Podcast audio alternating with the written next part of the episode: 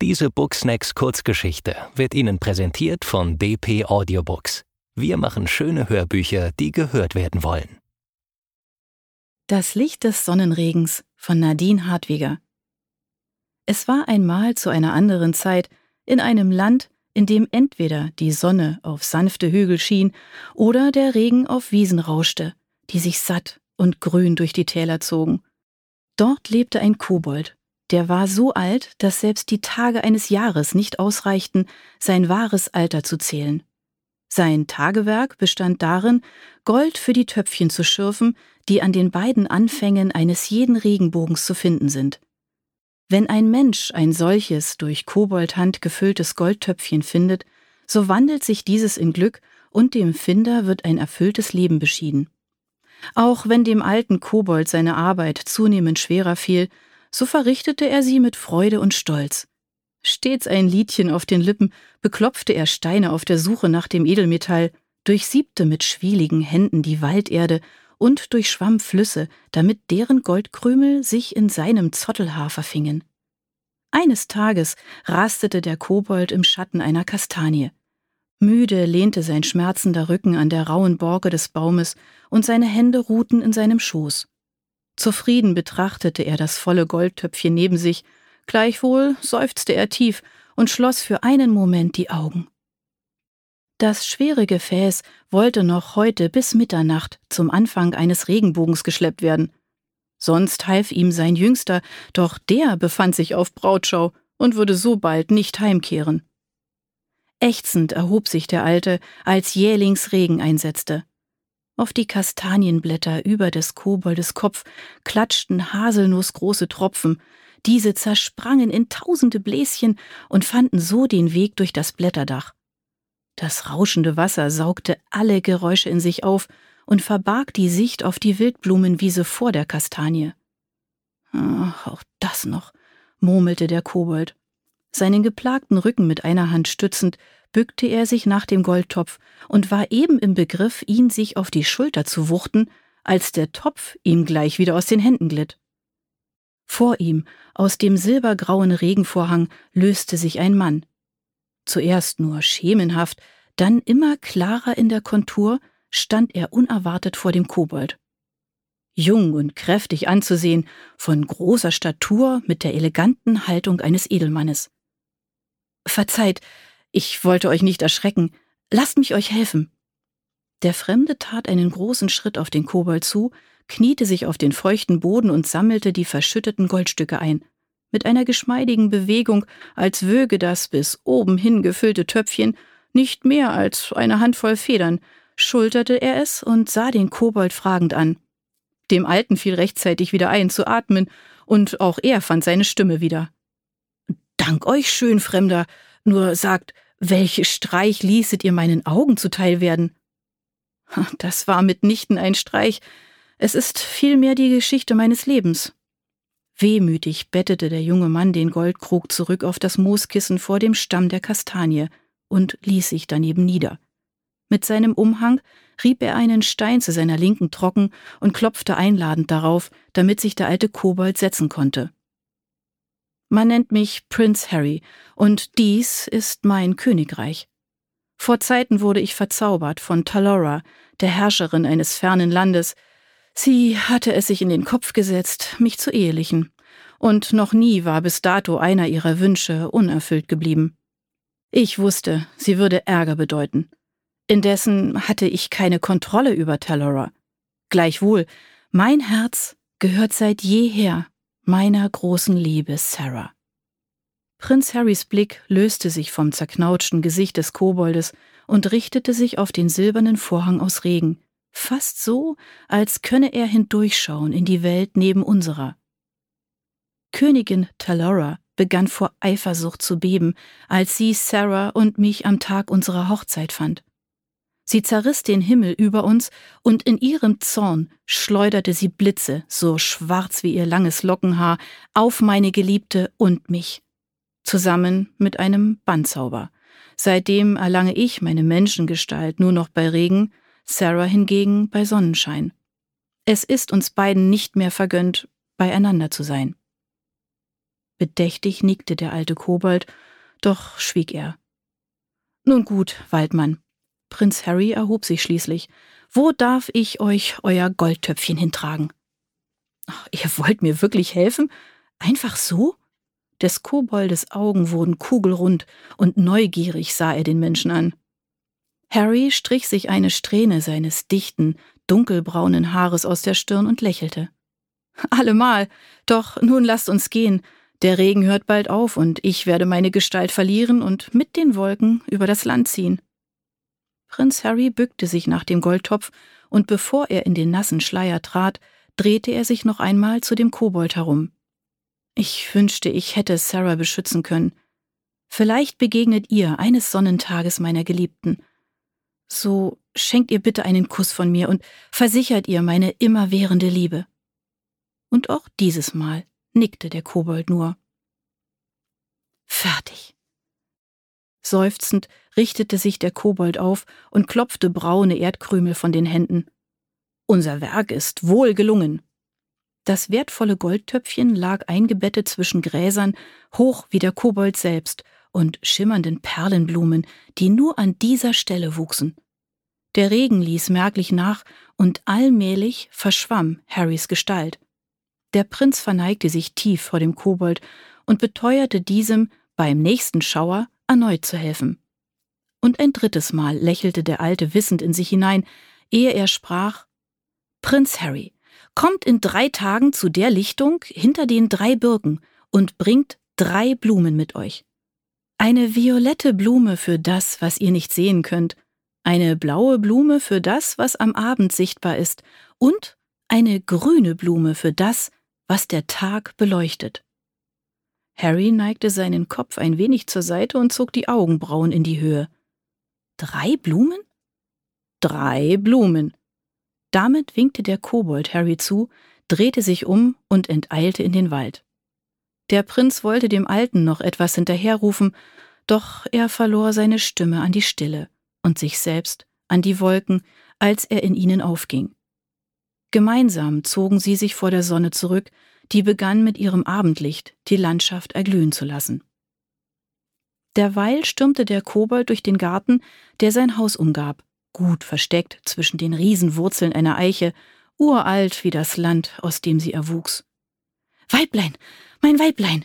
blieb er keuchend vor seiner Koboldfrau stehen und stützte sich mit den Armen auf seinen Oberschenkeln ab. Wo liest du die Strahlen der Sonne auf, mit der du unser Gold wäschst. So bitte, bring mich eilends hin. Überrascht legte die Frau ein Körbchen mit Blaubeeren aus der Hand, wischte sich die Hände an ihrer Schürze sauber und bedeutete ihrem Koboldmann, ihr zu folgen. Unterwegs berichtete der Alte von Prinz Harry und dessen Sehnen und auch davon, wie er ihm und seiner Liebe Sarah zu helfen gedachte. Mit einem zärtlichen Blick blieb die Koboldin stehen und umarmte ihren Mann. Dabei schmiegte sie ihre, vom Laufen erhitzte Wange an seine. Ach, du bist ein kluger Kerl, und deine Güte wird nur übertroffen von deiner unendlichen Herzenswärme. Kurz darauf kam das Koboldpaar auf einer Lichtung an, die von der Abendsonne rot-golden bemalt vor ihnen lag. Die beiden blieben einen Augenblick in Rast stehen und ließen sich von der Wärme des ausklingenden Tages umfangen. Wie durchscheinende Seidenschleier flirrten die letzten Sonnenstrahlen über die Kleewiese. Beherzt trat der Kobold einen Schritt nach vorn. Sarah? Die Schleier hörten für einen Moment auf zu tanzen, als lauschten sie dem Rufen des Alten. Und tatsächlich löste sich aus einem eine große, stolze Gestalt und trat als Menschenfrau auf die beiden Kobolde zu. Wie lange schon hörte ich meinen Namen nicht mehr. Ich freue mich, dass ihr mich gerufen habt. Doch sagt, woher wusstet ihr von mir? Sarah verbeugte sich leicht, und langes blondes Haar floss ihr dabei über die Schultern, gerade so, als hätte sie Sonnenstrahlen darin verwoben. Dem Kobold und seiner Frau gingen beim Anblick der lieblichen Gestalt für einen Augenblick die Worte verloren, und sie versanken in dem Zauber vor ihnen. Schließlich räusperte sich der alte Kobold, und er erinnerte sich an sein Anliegen. Der edle Harry erzählte mir von euch. Wir sind hier, um euch zu helfen. Bei der Erwähnung des Prinzen schwebte ein Liebesstrahlen über Sarahs Gesicht, gleichwohl ihre hellen blauen Augen verdunkelten sich vor Kummer. Kommt in drei Tagen zu der Lichtung hinter den drei Birken und bringt drei Blumen mit. Eine rote Blume für das, was ihr nicht seht, eine orange Blume für den Beginn des Tages und eine gelbe Blume für die Kraft der Sonne. Während der Koboldmann sprach, verließ die Abendsonne mehr und mehr ihren Platz am dunkler werdenden Himmel und die Nacht eroberte den Tag. Sarah griff nach der Hand des Alten und wurde derweil immer durchscheinender, bis sie sich alsbald in der Dunkelheit verlor. Die Worte, die sie versuchte zu formen, blieben in der Einsamkeit der Nacht hängen. Der Glanz des Morgens ergoss sich verschwenderisch über die Natur, als Sarah am ersten Tag aus dem Licht trat. Sie blickte um sich und sog die Farbenpracht der Wiese in sich auf. Die Blumen wogten in einer flüchtigen Brise, tiefes Mohnrot schaukelte neben Glockenblumen lila und ließ Elfenblumengelb funkeln, während Blauregen zwischen ihnen wippte. Dann fand Sarah, was sie suchte. Nah am Rande des Waldes, wo Sonnenstrahlen die einzelnen Blumen begrüßten, öffnete eine Ansammlung Taglilien ihre orangenen Blüten. Der Beginn des Tages ward vollbracht. Sarah ging in die Knie und pflückte vorsichtig eines der empfindsamen Gewächse, welches wachszart in ihren Händen lag. Der Duft des frischen Morgens verband sich mit dem süßen Blütenduft zu einem Bouquet der Erinnerung, und Sarah schloss für einen Moment die Augen, um für einen Augenblick in ihrem alten Leben zu weilen. Nach und nach schob sich ein Wolkengebirge vor die Sonne, und die junge Frau zog sich mit dieser dahinter zurück. Nieselregen benetzte das Land, als Harry über sattgrüne Wiesen wanderte. Im Zwielicht erschienen alle anderen Farben wie ausgewaschen, und das stetige Rauschen des Wassers war sein einziger Begleiter. Fröstelnd zog der Prinz seinen Umhang enger um sich. Der Abend nahte, und er hatte noch immer keine der Blumen gefunden, die ihm aufgetragen waren. Da hielt er inne und sprach zu sich die Worte des Koboldes. Eine blaue Blume für das, was am Abend sichtbar ist. Und er verstand und wartete ab, wie die Schatten der Nacht von den Farben des Tages Besitz ergriffen. Und siehe da, in der Dämmerung des letzten Lichtes schillerte eine dunkelblaue Abendackelei auf. Das Ende des Tages ward vollbracht. Behutsam nahm der Prinz sie an sich und zog mit dem feinen Regen weiter. Am zweiten Tag war es für Sarah nicht schwer, die zweite Blume zu finden. Im gleißenden Sonnenschein reckten sich Myriaden von Gelbsternen der Kraft der Sonne entgegen. Ein gelber Teppich überzog das hügelige Land und ließ die Luft darüber golden flirren. Mit Bedacht brach Sarah einen von ihnen und legte diesen zu der ersten Blüte in ein Strohkörbchen, welches sie an ihrem Bund geknüpft trug. Regen rauschte auf Wiesen, besprenkelt mit Klee, Ahornbäume raschelten mit satten Blätterdächern. Es war ein leichtes für Harry, die efeu-grüne Zedernblume zu finden, war doch das ganze Land ein frisch gewaschener Garten und war doch ihr Geruch der seiner Heimat. Grün und süß, frisch und klar. Wenn, ja, wenn nur einmal für ihn der Regen wieder aufhören würde. Sodann nahm er die grüne Blume an sich, die vom Tag beleuchtet, beladen mit Regentropfen schimmerte. Schon früh erhob sich am dritten Tag die Sonne über dem Horizont, und mit ihr erschien Sarah. Ruhelos erklomm die junge Frau Hügel, durchquerte kühlende Bäche und durchschritt grüne Täler. Jedoch nach der dritten Blume, der roten, hielt sie vergeblich Ausschau. War es doch die eine, die sie nicht sehen konnte. Desgleichen zog Harry unverrichteter Dinge mit den Wolken weiter, ohne seine dritte Blume, der violetten, denn auch er konnte sie nicht sehen. Gleichwohl ließen sich Sarah und Harry am Tag der Übereinkunft mit dem Kobold nicht aufhalten, zu nah war ihr Ziel, den anderen wiederzufinden. So kamen die getrennt Liebenden an der Lichtung hinter den drei Birken an, als Regenschauer aus dem Osten und als Sonnenschein aus dem Westen. Harry trat aus dem Regenschleier auf den Kobold zu, der ihn bereits erwartete. Der Prinz hielt jeweils eine Blume in jeder Hand und warf sich vor dem Alten auf die Knie. So gebt mir noch einen Tag, dass ich sie finde, die dritte Blume. Doch der Kobold bedeutete ihm mit geheimnisvollen Lächeln aufzustehen und führte Harry zu einem Goldtöpfchen, welches geschützt in einem Nest aus Moos auf dem feuchten Wiesenboden gebettet stand. So dann, gebt mir eure grüne und blaue Blume, Prinz. Mit zitternden Fingern tat Harry, wie ihm geheißen, und legte die zarten Blüten in des Koboldes Hände. Der Alte pflanzte die beiden Blumen mit ruhigen Bewegungen in das Töpfchen mit dem Gold. Dabei pfiff er leise eine beschwingte Melodie und blickte hin und wieder zu dem Prinzen, um ihm aufmunternd zuzunicken. Gut, gut, murmelte der Kobold und trat einen Schritt von dem Goldtöpfchen zurück, indem sich die grüne und die blaue Blume des Prinzen dem Himmel entgegenstreckten. Mit einer Handbewegung bedeutete er Harry, näher zu kommen. Nun dann, so findet den Weg zu eurer Geliebten.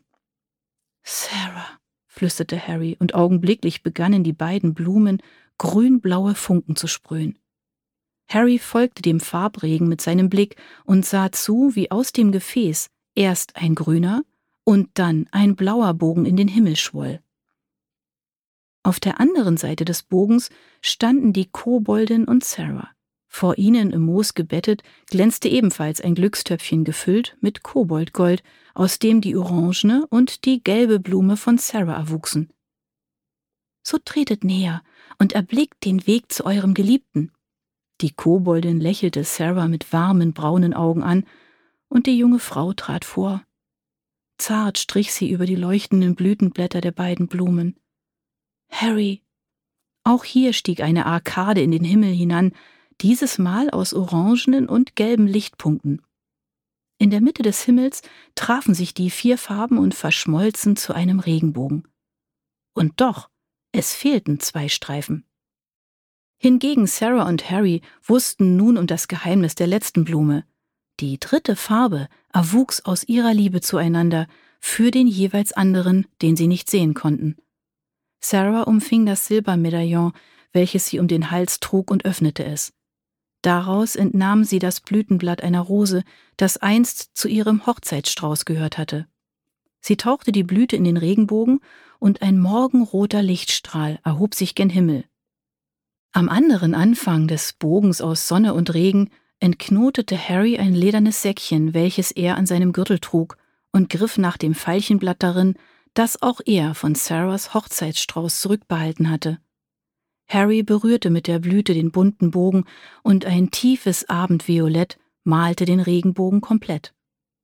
Langsam schritten Sarah von der einen Seite und Harry von der anderen Seite auf dem Regenbogen aufeinander zu, jeder in eine Richtung und doch gemeinsam zueinander hin. In der Mitte trafen sie sich schließlich, Stumm schlangen sie ihre Arme umeinander, still hielten sie einander fest, gewiss, sich durch nichts mehr trennen zu lassen.